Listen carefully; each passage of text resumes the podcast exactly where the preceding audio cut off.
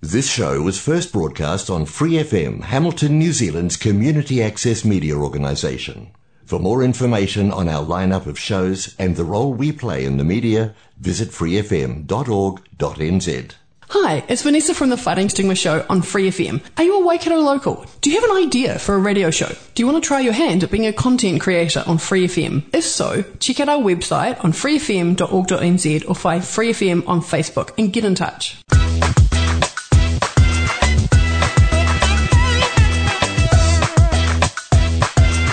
Hola amigos, bienvenidos a Quienes Somos. Hoy tenemos un programa muy especial porque eh, estas dos mujeres que tengo aquí conmigo han llegado a Nueva Zelanda en unas circunstancias un poquito diferentes. Eh, cuando vinieron, ellas vinieron por motivos varios, pero lo que pasó después ha hecho que, bueno, pues que digamos que se han quedado atascadas o como dice Flavia, varadas. Eh, entonces, bueno, pues quiero presentaros aquí Maite viene de España, Flavia viene de Perú y bueno, la verdad es que lo que está pasando ahora mismo no es exactamente lo que estaba en los planes, ¿cierto? Hola. Hola Pepa, un gusto estar acá contigo.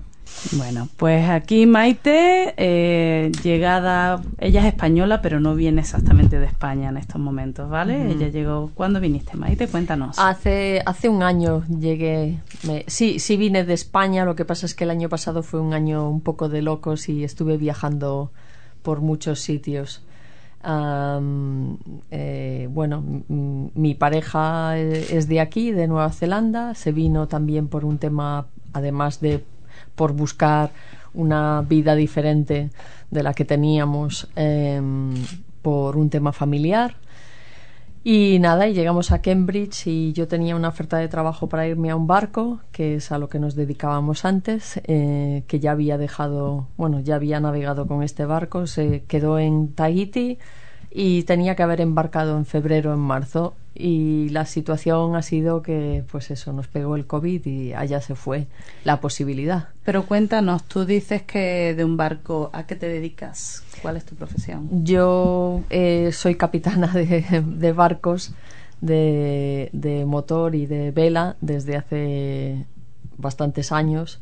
En general en los barcos llevo trabajando o estuve trabajando durante 20 años de mi vida empecé de jovencita como monitora de vela y luego eh, soy gallega, me moví a Mallorca, allí empecé en barcos más pequeños y de ahí me fui a barcos grandes y a sacar las titulaciones necesarias y, y a meterme, que no es fácil, a trabajar de, de patrona, de capitán.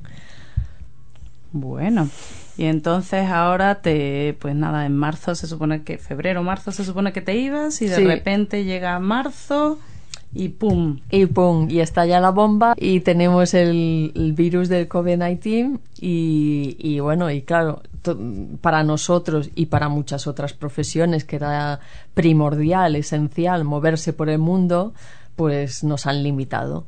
Entonces, lo que antes era nada, porque está aquí a unas horas de avión, a dos horas de avión, creo que es un salto de nada, pues ahora parece eh, imposible. O sea, hablando el otro día, hablábamos de, por ejemplo, de moverse hasta España y hay que ir saltando con de avión en avión. Es que no se puede coger ni un billete directo. O sea, tendrías que pegar un salto de aquí a Australia, de Australia a Los Ángeles, de Los Ángeles a Europa. Y luego el dineral. Sí, eso sin contar con cuarentena, y, exacto. etcétera. Y luego el, el riesgo. ¿Quién, quién, ¿A quién le hace gracia subirse a un avión o meterse en cualquier otro sitio que desconoce hoy en día? Porque aquí estamos como en una burbuja. No nos enteramos mucho, pero la mayoría de Europa, Estados Unidos y demás están desbordados. O sea que del día de la noche tú llegas a Nueva Zelanda con, con una intención de venir un poco de paso porque te ibas después a Tahití. Bueno, de paso y no de paso, nunca sabes para dónde te para dónde te lleva la vida. Eh, un poco de salto en salto y el año pasado es que también fue tan idílico que pude dar media vuelta al mundo que decías, bueno, ¿por qué no, no? Eh, el Pacífico y, un poco por aquí, Australia, Nueva Zelanda y las islas del Pacífico. Eh, y claro, esto pues nos ha limitado tanto a marinos como a cualquier profesión que tuvieras que viajar. Y un compañero mío se ha quedado encerrado en Tahiti, como otros muchos en islas del Pacífico, en Fiji y en no sé dónde.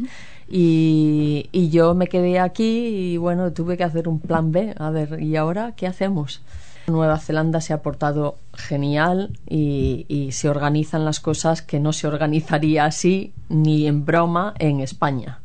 No hubiera recibido alguna ayuda para pagar el alquiler y para lo que fuera.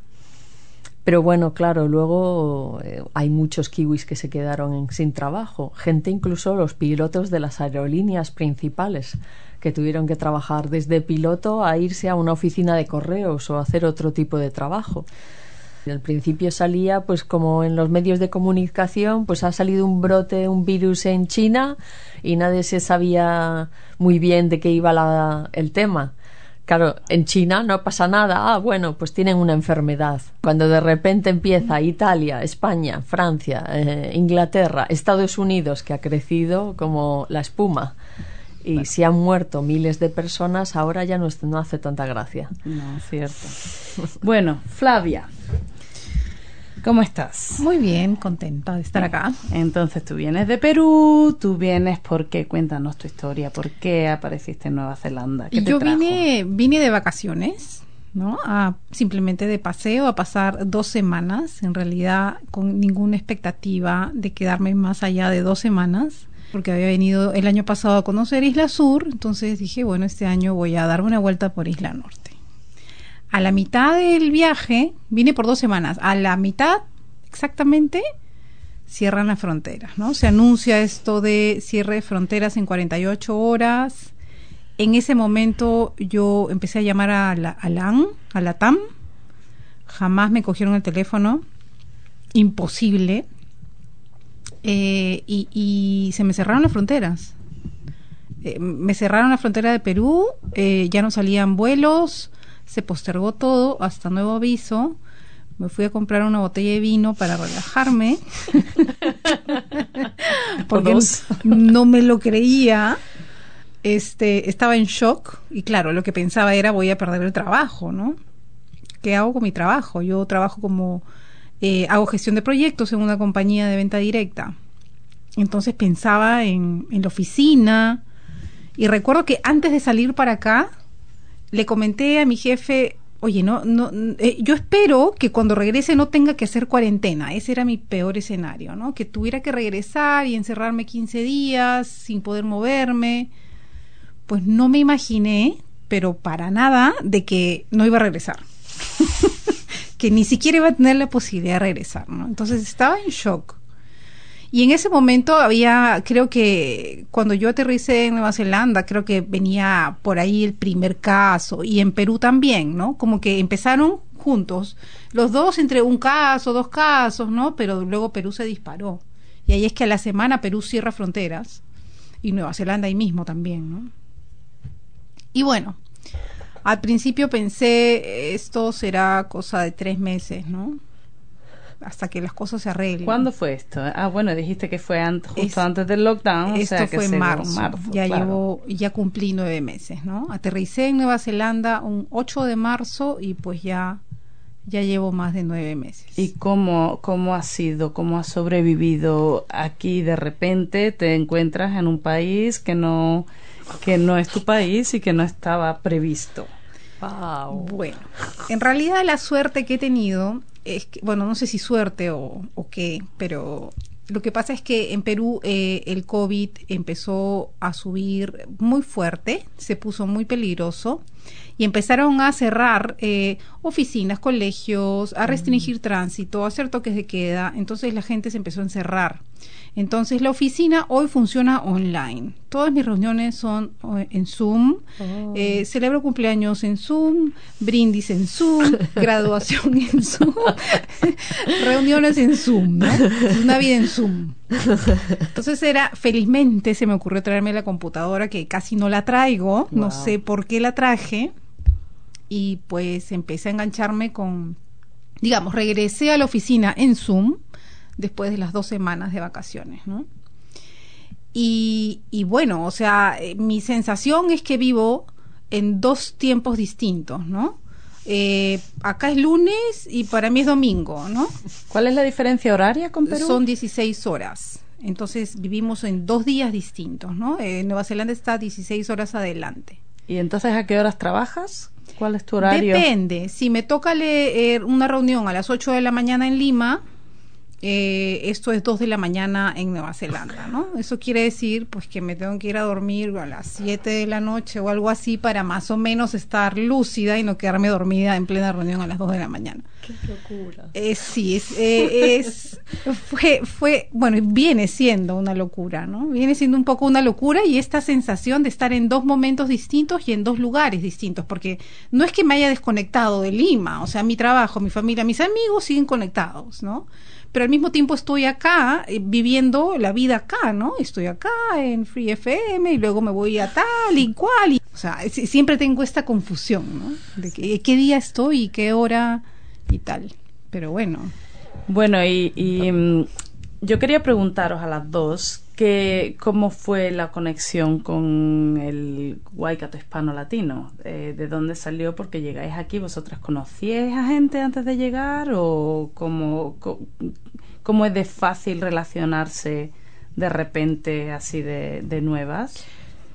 Para mí, a pesar de que Nueva Zelanda y los kiwis en general, que ya conocía muchos que trabajan por el Mediterráneo, eh, me parecen gente encantadora, en general son gente muy amable y cuando llegas aquí lo notas, mm, es bastante difícil conectar con la gente. Y sobre todo cuando vienes de una cultura tan distinta como cualquier latino, sea de Sudamérica o sea de España o incluso italianos, ¿no? Un poco lo, lo latino, lo latino o como fue de casualidad.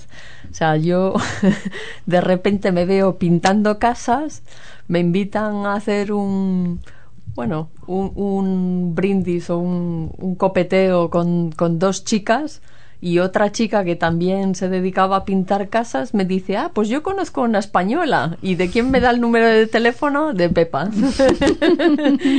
y resulta que vive dos calles más abajo que yo. Digo, pues es que la vida es así, llena de sorpresas. Bueno, y de ahí pues eh, te uniste a alguna de las actividades. Mm, sí, eh, he conocido un poco gracias a a vosotras y a, otra chica que ya me había hablado también de Ecuador y eso, un meeting que hay una vez al mes y, bueno, nos hemos visto un par de veces y he conocido gracias a, a todos vosotros pues a gente latinoamericana y española que no conocía y que viven por aquí o en Hamilton, o sea que entonces tú cuando, cuando viajas por el mundo, digamos, tu relación, porque tu pareja es kiwi, mm. dijiste, ¿verdad? Entonces tú, tú te relacionas, en general acabas rodeada de gente extranjera siempre o hay algo que te tira a la madre tierra? Dentro de haber vivido siempre en España, vivir en Mallorca, que es donde he vivido muchos años de mi vida, 20 años de mi vida, a pesar de entrar y salir con trabajo, es como vivir en el extranjero, porque yo me he pasado 20 años hablando más en inglés que en español. Y de hecho mucha gente me dice, ah, que eres gallega, no tienes acento. eh, sí, mm, supongo que te, te acabas, depende del trabajo que tengas, te acabas relacionando, si trabajas en una empresa que tiene relaciones con el extranjero, te acabas relacionando más con otro tipo de gente. El mar, en general, sobre todo el mundo de los yates y, y estas cosas, eh, está lleno de, de English speaking. Pueden ser australianos, neozelandeses, sudafricanos, etcétera. Flavia. Eh, en mi caso, yo lo, lo que he encontrado eh, en esta comunidad es, es, como que la gente se busca. O sea, mi sensación es que eh, los hispanohablantes, sean latinos, europeos, se buscan, incluso, incluso brasileros, ¿no? Que hablan por, portuñol, por ahí nos, nos encontramos en el portuñol, ¿no? Es gente que se busca y, porque hay cosas compartidas, ¿no? El, eh, la espontaneidad. Acá el, kiwi, como coincido contigo Maite, es, es, son personas muy amables, muy dispuestas pero bastante estructuradas, ¿no? O sea, eh, las cosas funcionan de hora a hora, previa cita, pues si no, no va. En cambio, el latino en general es más espontáneo, ¿no? Entonces lo, lo, que, lo que he encontrado es eso, ¿no? Y de hecho, como me contacté con, con la comunidad hispano-latina de Waikato, bueno, es a través tuyo, Pepa, por alguien en común, ¿no? Creo que es, es la forma en la que llegamos. Y, y de hecho, en uno de tus eventos yo conocí este grupo de chicas colombianas, ¿no? Que, que al final termino yendo a clases de zumba con ellas y pues la paso chévere y, es así como vas haciendo conexiones, ¿no? A mí me encanta bailar salsa, por ejemplo, y, también es otro espacio en el que este, te conectas con gente y, siempre eh, lo, lo, que permanece es esta sensación de gente que busca gente. O sea, la gente se está buscando entre sí porque eh, buscas lo tuyo, ¿no? Tu sensación, tu, tu sabor, por, por decirlo, ¿no? Flavia, eh, una vez coincidimos en uno de los eventos que organizó el grupo que eh, que, se creó un tema sobre belonging, sobre dónde se siente cada uno que pertenece. Y yo pienso que aquel fue muy interesante saber, em, ver a las distintas personas que cada una viene de un sitio diferente em, y, y, darte cuenta de que cada cual tiene un camino recorrido muy distinto y, y cada uno se siente de un sitio diferente, que no necesariamente tiene que ser su país.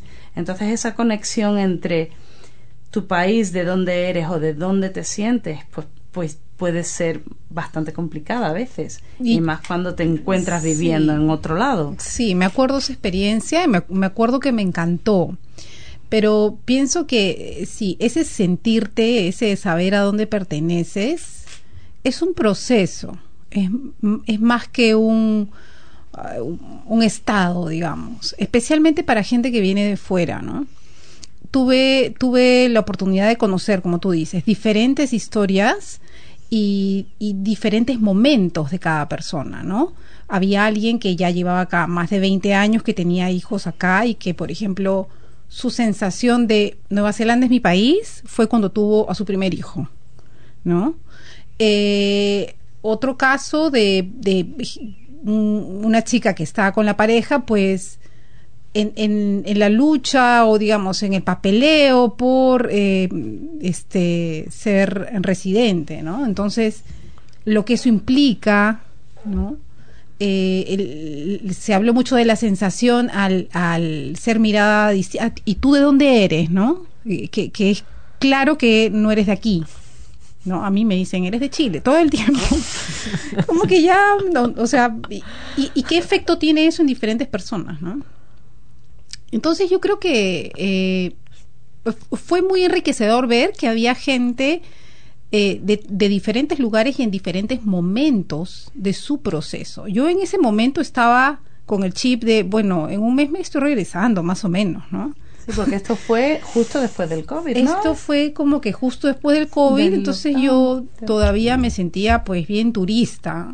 Te, soy sincera, bien turista. Entonces, eh, para mí eran como, ah, mira, qué interesante, pero lo veía de fuera, pero ya después de nueve meses, pues, te puedo decir que estoy pasando por el proceso, o sea, de ver y, y, y, y dónde me quedo, ¿no? Eh, y Ah, y estoy buscando acá y claro, y luego pensar en dejarlo también me cuesta, ¿no? Porque empiezas a generar vínculos, eh, a, relacionarte con gente, a interesarte por, por temas en común, por actividades en común, por logros, por hacer cosas. Entonces, eh, quieras o no, empiezas a crear un vínculo que se puede ir alimentando y que, bueno, termina siendo este, parte de tu grupo y ahí es donde viene el famoso belonging, ¿no? Pero te puedo decir, por ejemplo, desde mi experiencia personal, eh, o sea, en ese momento eh, yo era una turista, pero, pero con todas sus letras.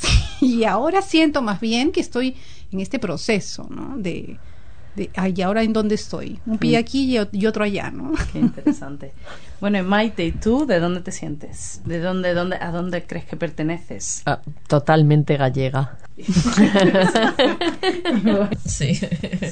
O sea Totalmente. que- y te imaginas que algún día volverás o tú no sabes por dónde. Sí, no sabría decir ni pongo tampoco la mano en el fuego porque tampoco mm, hoy estás aquí, mañana estás allá y no sabes muy bien.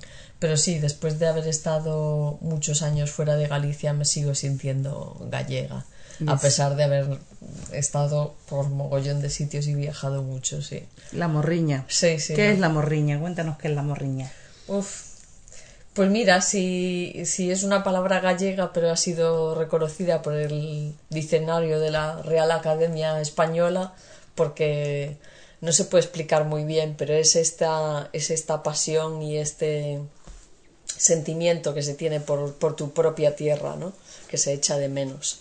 Y por eso se le dice morriña. Tengo, tengo mucha, Sí, mucha e- morriña. Es una palabra gallega, pero en España todo el mundo. Todo Yo no sé la si tiene. en Latinoamérica se conoce, pero en España la morriña está adaptada totalmente Adaptado, sí. al lenguaje. Bueno, me dices que eres gallega. ¿De dónde? De La. Coruña. De la Coru- bueno, nacida en La Coruña, lo que pasa es que toda mi familia es de la Costa de la Muerte, Malpica de Bergantiños, que es un pueblecito pequeño de pescadores, Malpica. ¿Por qué, por qué de la muerte? Costa de la Muerte es la que va todo desde Coruña, desde Malpica, desde esta zona hasta Finisterra. Y Finisterre se conocía, era como el Triángulo de las Bermudas. Finisterre era Finisterrae, el fin de la Tierra.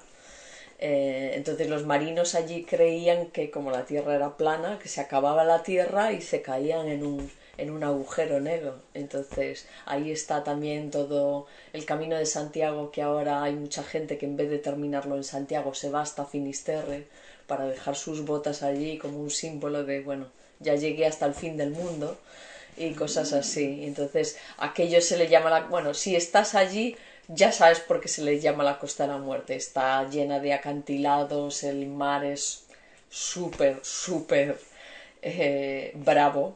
eh, y, y- y- es un poco cuando estás en un acantilado, nunca he estado, pero por las fotos y por películas es como los de Irlanda o de estos sitios. O sea, te ves allí con un mar embravecido golpeando y, y unas olas y- tremendas. ¿no? Sensación de final. Sí, sí, sí, sí. Yo lo tengo que decir. Si escucho Finisterre, lo primero que me viene, me viene a la mente una canción de, de una parodia que hacen en Cádiz de Dallas. ¿Te acuerdas de Dallas? Sí, sí, Dallas. Y decían, del Cabo de Gata al de Finisterre, hay que ver la gente como está con JR. sí, sí que me acuerdo. No puedo escuchar Finisterre sin pensar en esa canción. No Muy sé. bueno, muy bueno. Sí, sí que me acuerdo y además me acuerdo de la canción. Lo- Los recuerdos de cada uno y ahora de pronto le viene un niño. En fin, no sigo.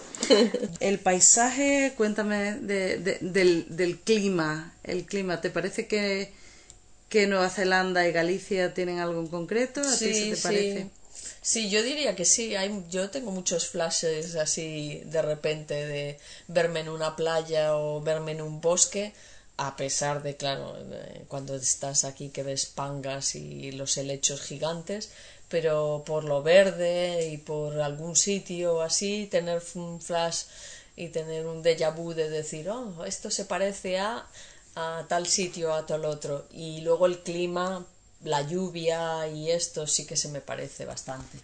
A mí esto me parece muy interesante para la gente que no es de España, porque cuando la gente piensa en España, los que no son de España, uh, dicen España, pero España, Calor. el norte, el sur, calor. Sí. El norte de España se parece mucho a Nueva Zelanda, cuando el sur realmente es nada. O sea, Sí. que, que es que... Sí, yo he estado, bueno, cuando daba clases ah, teníamos una chica hace un mogollón de años, yo todavía no había empezado a viajar por ahí, que venía de Irlanda y me decía que era exactamente, que se sentía como en casa en Galicia porque era muy parecido y sí, eh, eh, eh, eh, Andalucía es más pues otra cosa, ¿no? Pues como no, no diría como irse al desierto, pero en verano en muchos sitios es como irse a una zona tropical y el, y el norte, siendo un país tan grande, pues parece que te vas a Escocia o a Irlanda, porque Claro, porque los que viajan, se- eh, lo- los ingleses, los alemanes,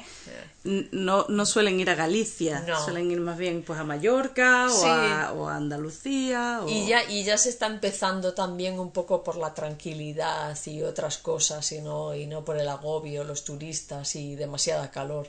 Pero sí, lo normal es que se vaya a los sitios de calor. Eh, vienen muchos alemanes, eso sí, para, para mi zona ya hace mogollón de años venían muchos, supongo que por la tranquilidad. Inter- sí, interesante. Bueno, ¿dónde está, ¿dónde está el punto ahora mismo? Es que no, nunca se sabe, ¿sabes? Estas cosas no sabes muy bien qué vas a hacer. Uf. Y ahora con esto, yo creo que te genera más dudas, porque dices, bueno, todo aquello que yo había planeado se ha ido. Es papel mojado, se ha ido, vamos, por ahí. Y esto que, que está tan programado en Nueva Zelanda, nosotros tenemos ese carácter de la improvisación, que a mí también me parece tan bonito, porque está muy bien tener un plan, pero también es muy bonito ser creativo y improvisar. Ah, bueno, esto no sale bien, pues vamos a hacer esto o esto o aquello. Y eso es muy, muy latino, yo sí, creo. eso es muy latino. Y eso es muy importante en estos Sí. momentos del mundo, el Sí. tener esa capacidad de saber, porque si vives una vida totalmente planeada y de repente vemos las cosas que están pasando, Mm. pues igual no estás preparado para estos Para momentos. afrontarlas, sí, sí, sí, sí. Bueno, yo os quería preguntar, eh, primero te voy a preguntar a ti, Maite, quiero que me hables de una canción que, mm, por supuesto en español, que te recuerde a... mm, que te traiga algún recuerdo, que te, que te lleve a algún sitio. A ver, mm, siempre es verdad para, para decirlo que si hay una gaita gallega, eso a mí se me saltan las lágrimas, eso por supuesto. Debe de ser como los escoceses o como cualquier persona que tenga algo tradicional de su tierra. Pero hay una canción que siempre, y sobre todo el pobre que se ha muerto ahora, eh, que siempre se me ha quedado en la cabeza que es por un beso de la flaca. No es que sea muy gallega, ni mucho menos de la canción, pero me recuerda veranos que he pasado porque yo, estaba de monitora de campamentos para niños y son las típicas canciones que cantas y todo el mundo se pone en un corro y demás. Y ese verano me la dedicaron a mí porque yo era la flaca.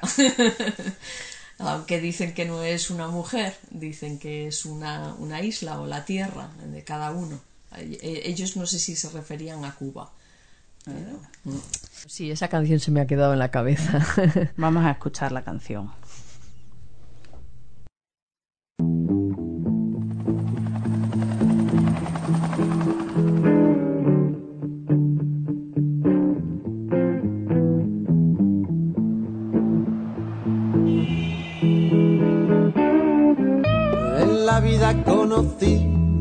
Igual a la flaca, coral negro de La Habana, tremendísima mulata, 100 libras de piel y hueso, 40 kilos de salsa y en la cara dos soles que sin palabras hablan, que sin palabras hablan. La placa duerme de día, dice que así el hambre engaña baja a bailar a la tasca y bailar y bailar y tomar y tomar. Una cerveza tras otra, pero ella nunca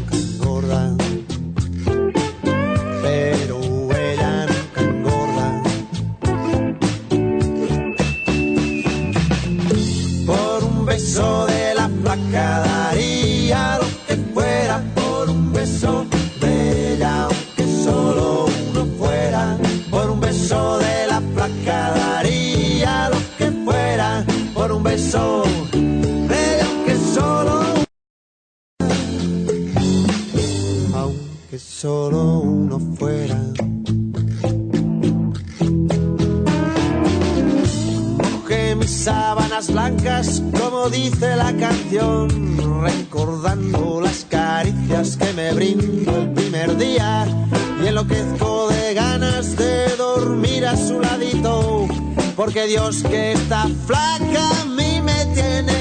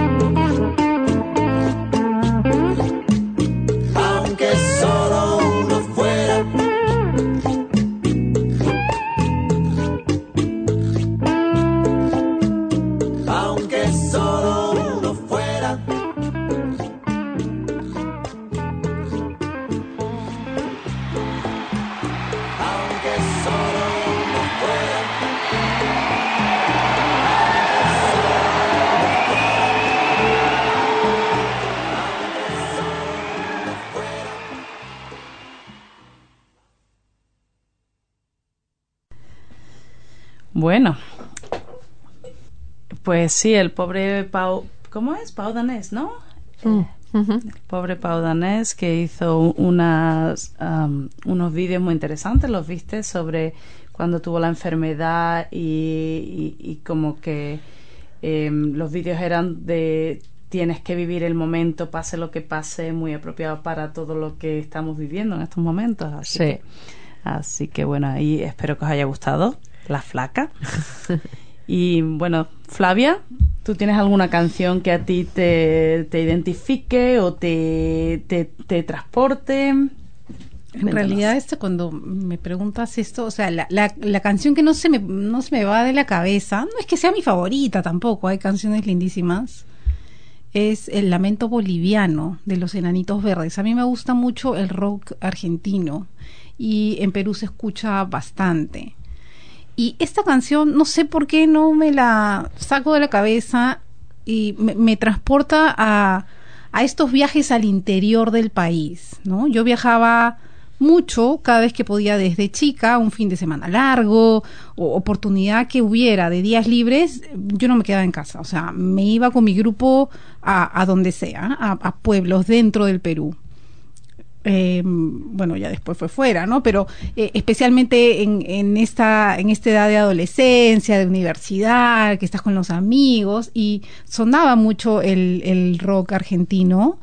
Y esta canción, no sé, es muy melódica, creo que es pegajosa, es un ritmo, este, no sé, que, que te moviliza. Me parece muy, muy interesante que tú, peruana, me estés diciendo que te gusta, que tu canción que, que de la que hablamos aquí es el lamento boliviano, que es de rock argentino. Exactamente. Aquí nos estamos dando cuenta de cómo de cómo funcionamos, ¿no? Que somos al final eh, eh, estamos dentro de la misma rueda. Así es, así es. Y en general eh, es esa sensación. Tú hablas con un peruano, chileno, argentino o no sé, colombiano, español, o sea, a pesar de que está en otro continente y tal, y hay una conexión inmediata. O sea, que creo que va más allá de la lengua. Creo que la lengua, el, el, español tiene mucho que ver, pero creo que va más allá de eso, ¿no? Todos sentimos parecido. Creo que va por ahí. Es cierto. Vamos a escuchar la canción, a ver qué os parece.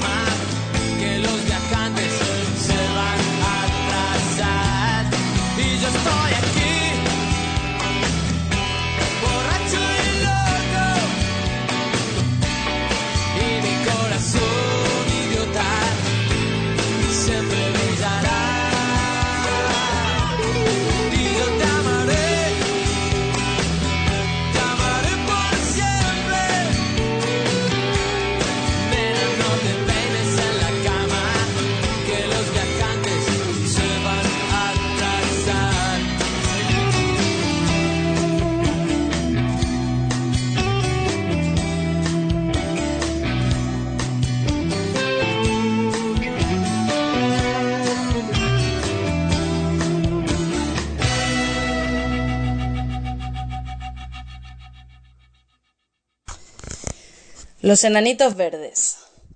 ¿Tú sabes lo que me ha recordado? ¿Qué? A mí me ha recordado a un momento cuando yo estaba, cuando yo era joven, que de repente vinieron, un día salimos a- con unos amigos a, una, a, un, a un sitio nuevo, una gente nueva que había ido, que decían, ay, yo conozco esa canción, se están haciendo famosos. Y resulta que nos fuimos a un bar ahí en medio de la nada un martes, un grupo de gente con unas con unos que estaban en la silla de ruedas y todos bailando juntos, y había como seis en un bar. Y resulta que eran los Rodríguez. Me muero. Y luego emoción. nos fuimos todos a- al gabinete donde estaban, al cuartito, todos bailando con los Rodríguez y no teníamos ni idea de quién era. Y, y- y de repente empieza el sin documento, empieza pum pum a hacerse famoso. Y la canción un poquitito me ha llevado a los Rodríguez. Claro, es que es Andrés Calamaro, ¿no? Ah, es Andrés Calamaro. Claro. Eso no lo había pillado. Claro, Andrés Calamaro argentino, rock argentino. Ah, Claro. fíjate, lo- lo- Músico argentino en España, a los Rodríguez. Pues a mí directamente me ha llevado a ese momento. Los enanitos los- verdes, los grupo enan- argentino. Ay, qué bueno. Y la música tiene una importancia grandísima en, en que estemos conectados. Totalmente, la música es un transmisor, ¿no? De emociones, de experiencias, de recuerdos, de épocas. Conector. Así es. Me encanta. Bueno, y ahora eh, una cosa que con tanto hablar, tanto hablar, y no habíamos hecho la conexión de Flavia con el Waikato hispano-latino, y de hecho la conexión es grande porque desde hace poco pues se nos ha unido a- como parte del comité. O sea, que ahora no solamente es un miembro como, pues como tantos que se une a las actividades, sino que se ha venido a, a formar parte de los que tomamos las decisiones de qué se hace y de dónde vamos. Pues sí, y la verdad me encanta, me encanta porque encuentro un grupo en, en el que puedes compartir experiencias con gente que ha pasado eh, por cosas similares, ¿no? Somos gente eh, que viene de fuera, de diferentes países, hispanoparlantes. Y, y bueno, la experiencia de eh, sentar bases en Nueva Zelanda, en Waikato, crear una comunidad, el, el sentir que perteneces, que tienes un lugar a donde llegar, ¿no? un espacio eh, no necesariamente físico, sino de, de personas que, que, te acogen y en el que tú puedes buscar qué aportar, ¿no? ¿Qué, qué hacer también? ¿Qué, qué más ofrecer? Eso es súper importante para mí. Yo, yo veo que, que no es solamente lo que recibimos, sino el poder dar. Así es, ¿no? Pues nos encanta tener, tenerte aquí y ojalá sea por mucho tiempo. Ojalá. Bueno, Maite, ¿y tú tienes un, algún hobby así que sea como característico? Todos tenemos hobbies, pero No. algo, algo que, es, que sea especial. Eh, característico, eh, sí, el deporte en general y últimamente correr, pero fue mm, siendo muy pequeña o siendo, bueno, pequeña, a los 12 años o así, que mis padres, mm, yo era muy tímida y mis padres como y mi hermano mayor que ya- él estaba metido en ciclismo me empezaron a empujar un poco para que escogiera algo lo que fuera que escoge un deporte el que tú quieras y, prueba. Y mi hermano me presentó a mi, al que fue mi entrenador y empecé a entrenar ya con él con 13 años y, y- nunca lo dejé. Después seguí seis años compitiendo porque conocí a las mejores amigas que después de treinta y pico años todavía sigo teniendo. Y, luego pues eh, el ambiente y en- eso, que no tienes que estar pensando siempre escuela, casa, escuela, casa, era como "Oh, son las siete, nos vamos a entrenar y, era otra cosa, ¿no? Romper la, la rutina. Después lo dejas, trabajo, eh, estudios, tararara, y lo he vuelto a retomar casi con 40 años y aquí sigo. Bueno, a mí me ha contado un pajarito que mm, hace poco has hecho una cosa que para mí es como, por favor, explícamelo. ¿Por qué una persona puede correr 24 horas?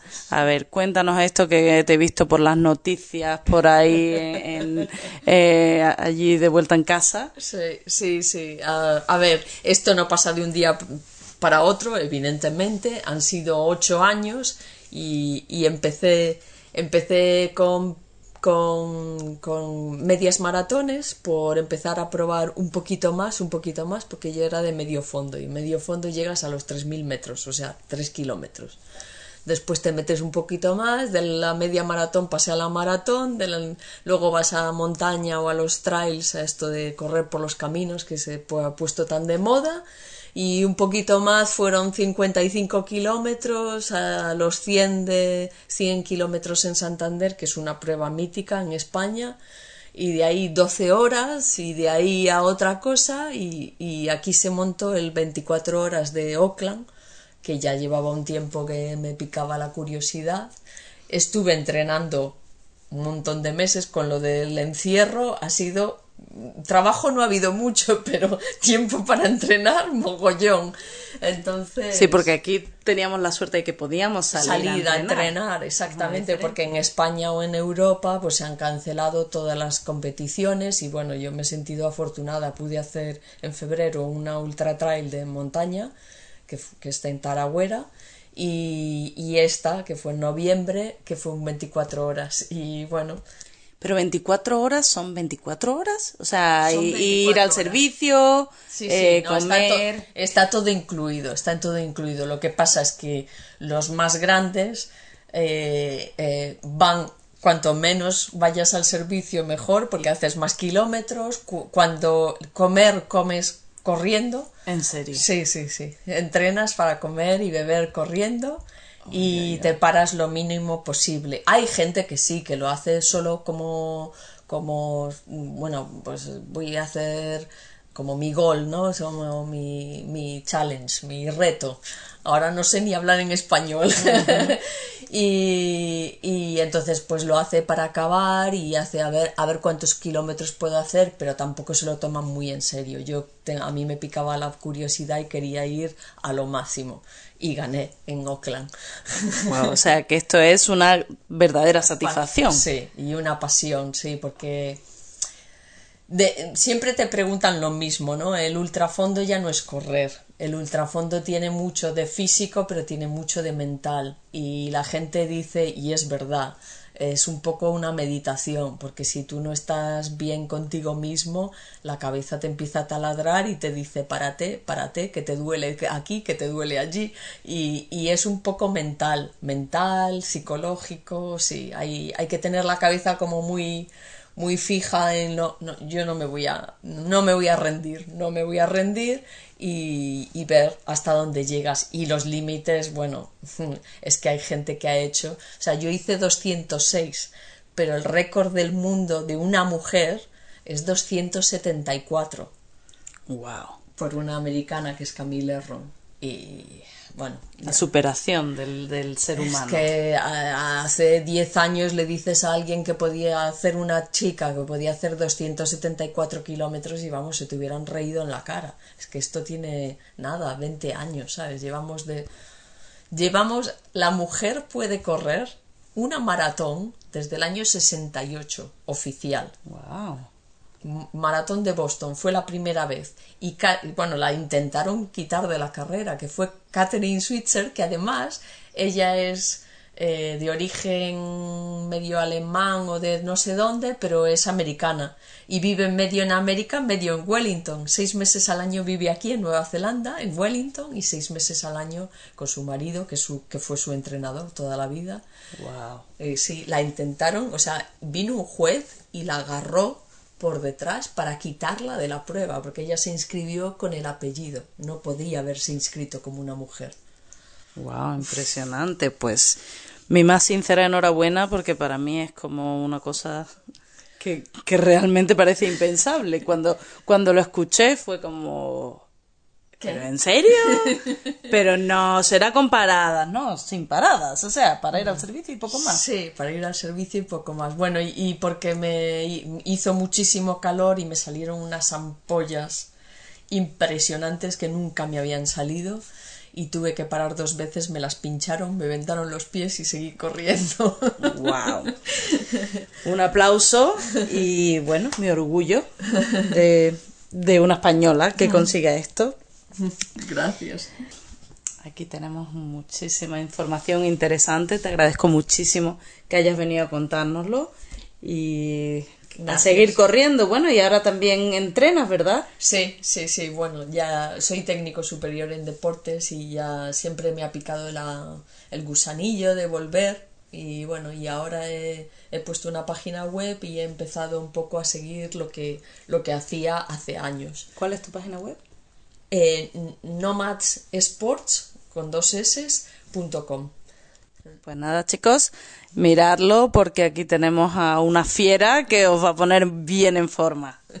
Muchas gracias. A mí lo que me encanta de estas historias es ver cómo de tú tenías un plan, el plan no funcionó y de ese plan se transforma en otro plan que a lo mejor resulta que tenía que ser. Sí, sí, sí. O sea, está claro que esto no es una cosa nueva que ha salido, estaba ahí, pero bueno, esto no ha podido ser, pues bueno, pues sacamos esto otro que... Sí, sí, y, cre- y creo que además, eh, como, como ha cambiado tanto en el 2020 con el COVID, la situación, creo que ha habido mucha gente que ha cambiado sus planes, su modo de vida, su trabajo o muchísimas cosas. Entonces, bueno, todo tiene sus cosas buenas y sus cosas malas, Pues a, evidentemente. a seguir aprendiendo y a seguir, bueno, pues sacando lo que no sabíamos que estaba para, bueno, pues para bien, ¿no? A lo mejor hay muchas cosas, pues igual resulta que de repente tienes la opción de volver a lo de antes y te quedas con lo nuevo.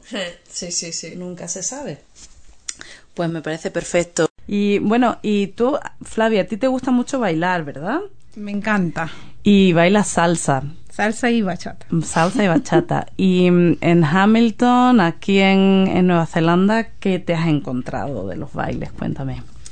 Bueno, yo acá llegué y me puse en contacto con eh, Coco Sequeiros, que ha sido campeón de, de baile, de salsa, eh, y tiene su escuela. Entonces, eh, pues a través de él eh, conocí un grupo de gente mixta, te diré, ¿ah? de todas partes, kiwis, eh, filipinos, eh, latinos, eh, todo en torno al baile, ¿no? Se practicaban coreografías, incluso hasta hicimos presentaciones. Yo en la vida que me iba a imaginar estarme haciendo una presentación con plumas y lentejuelas. O sea, eso fue muy divertido. No me imaginé hacer eso, pero bueno, terminé haciendo cosas. Uno termina haciendo cosas que no piensa.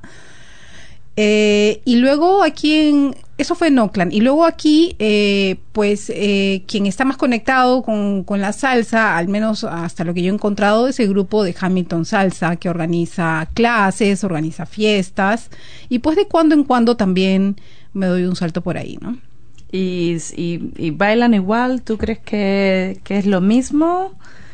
Depende, yo creo que cada persona tiene su propio ritmo, y bueno, o sea, en general los kiwis bailan un poco distinto. Por ahí te encuentras con kiwis que tienen un poquito más de sabrosura latina. No sé si por ahí tengan algo de sangre latina o, o pues se meten en la música, ¿no? Porque yo creo que el latino tiene mucho de entrar en la música, más que técnica. Acá como la música no es tan conocida, eh, pues se cogen más de la técnica para poder bailar, si no, pues se pierden. Y algo que a mí me llama la atención es, este, yo, yo cuando bailo, pues estoy escuchando la letra, eh, ¿no? Sé qué mensaje me trae cada canción. Y cuando bailo con un kiwi, a veces les pregunto, ¿tú hablas español? Entonces me dicen, no. Entonces no sabes lo que está diciendo, ¿no? No. Y a veces les digo, ah, mira, esta canción trata de esto, trata del otro, ¿no? Para que, claro, entran al ritmo, pero no, no terminan de entender, digamos, el mensaje de la canción, que es tan rico, ¿no? Qué bueno. ¿Tú bailas, Maite? Sí, también me gusta mucho bailar. Mm. bueno, y aquí es como que no es tan común irte a un bar y acabar bailando, ¿verdad? No, va a ser que no. Hay cosas que, bueno, que se echan de menos. Contarme, ¿qué, qué, qué es aquello que está estando aquí como que realmente falta? ¿Hay alguna cosa como que, que, que, que dónde está? Sí, para mí, eh, ah, bueno, aparte de la familia y los amigos, evidentemente, pero mm, es la sensación de acabar, aunque fuera tarde de noche o acabas de trabajar y te vas con los amigos, no por la cerveza, pero a tomar un par de tapas y una cerveza, que en España es tan típico. Y se echa mucho de menos esto. No que sea yo mucho tampoco de. Bueno, también nos vamos haciendo mayores, no es que sea mucho de andar por ahí de bares ni nada pero es la sensación de, de, salir y estar con gente. Mm. Tal cual, tal cual. Lo primero, la familia y los amigos, pero esto que yo siempre comento, o sea, en Lima tú puedes hacer shopping hasta las 10 de la noche, ¿no? Acá a las 5 tienes que estar corriendo para llegar que te cierran o cosas así, o puedes encontrar, no sé, comida 7 por 24. O sea, acá te cierran la cocina, ¿no? Y, y bueno, y está bien, tampoco, ¿no? tampoco es que por, algo es así, son dos realidades distintas, pero sí esa sensación de libertad, de no tener que estar pensando en la hora, en, en, que si ahora encuentras el lugar, ¿no? Eh, simplemente va fluyendo, ¿no? eso se extraña un poquito. Sí, y la, la gente por la calle, Ajá. El, eh, eh, el, ambiente. Y la bulla, ¿no? La bulla, sí, aquí es como muy tranquilo, que tiene muchas ventajas, pero ¿dónde está la bulla? como que de vez en cuando, poco a poco te vas acostumbrando, pero también esa es la gran diferencia. La mayoría de, creo que lo habíamos estado hablando en una de las fiestas, que la mayoría de la gente aquí se ha venido muchas también las familias enteras, con los hijos y demás, mm. para buscar nuevas oportunidades y para que los hijos tengan una buena educación y un buen colegio y demás. Pero sí, es muy diferente la vida de un sitio a otro, es muy, muy, muy, muy distinta, sí. Bueno, eh, ya estamos a punto de acabar, pero yo quería haceros una pregunta. Maite, ¿tienes alguna, hay alguna frase que, que te venga a la mente? Así yo, ya sabemos, le llamo la frase de la abuela. ¿Hay alguna frase que puede ser de tu abuela, puede ser de tu madre, puede ser de, de del vecino? Algo español que, que, que la gente que te conoce diga, ah, sí, lo he escuchado antes.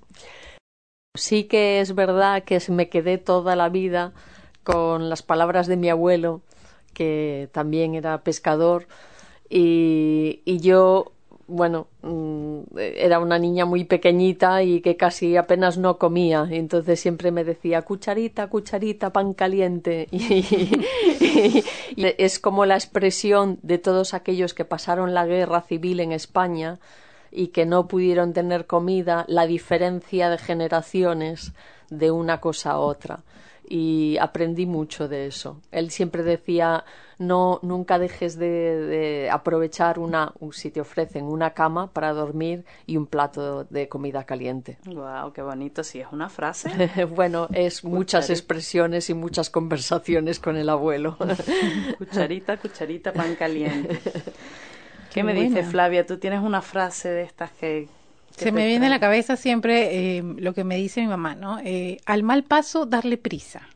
Es decir, si tienes que hacer algo que no te gusta mucho, que es difícil, pues hacerlo rápido y ya que sales de ese, ¿no? Te lo quitas de en medio. Que te lo quitas de en medio. Estoy con tu madre. Bueno, se nos acaba el tiempo, podríamos seguir aquí hablando infinito. Muchísimas gracias. Eh, me parece muy interesante cómo los humanos tenemos esa capacidad de readaptarnos y reinventarnos y que no cambie que no ojalá cambie bueno que se que el mundo vaya a un punto mejor del que está en estos momentos pero eh, de, de alguna manera también puede crearse una oportunidad que a lo mejor no te habías planteado y que bueno pues que no, no tiene que ser mala sino que bueno que, que adelante y que esperemos seguir viendo por ahí y sabiendo mm, y conociendo, bueno, pues más historias como las vuestras y,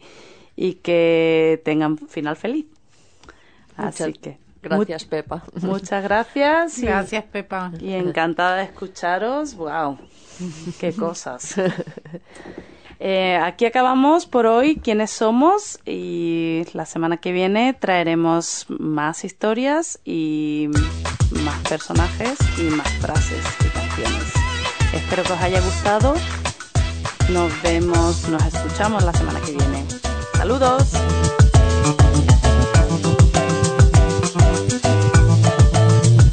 For more episodes, use the accessmedia.nz for iOS and Android devices, or subscribe to this podcast via Spotify, iHeartRadio, or Apple Podcasts. This Free FM podcast was brought to you with support from New Zealand On Air.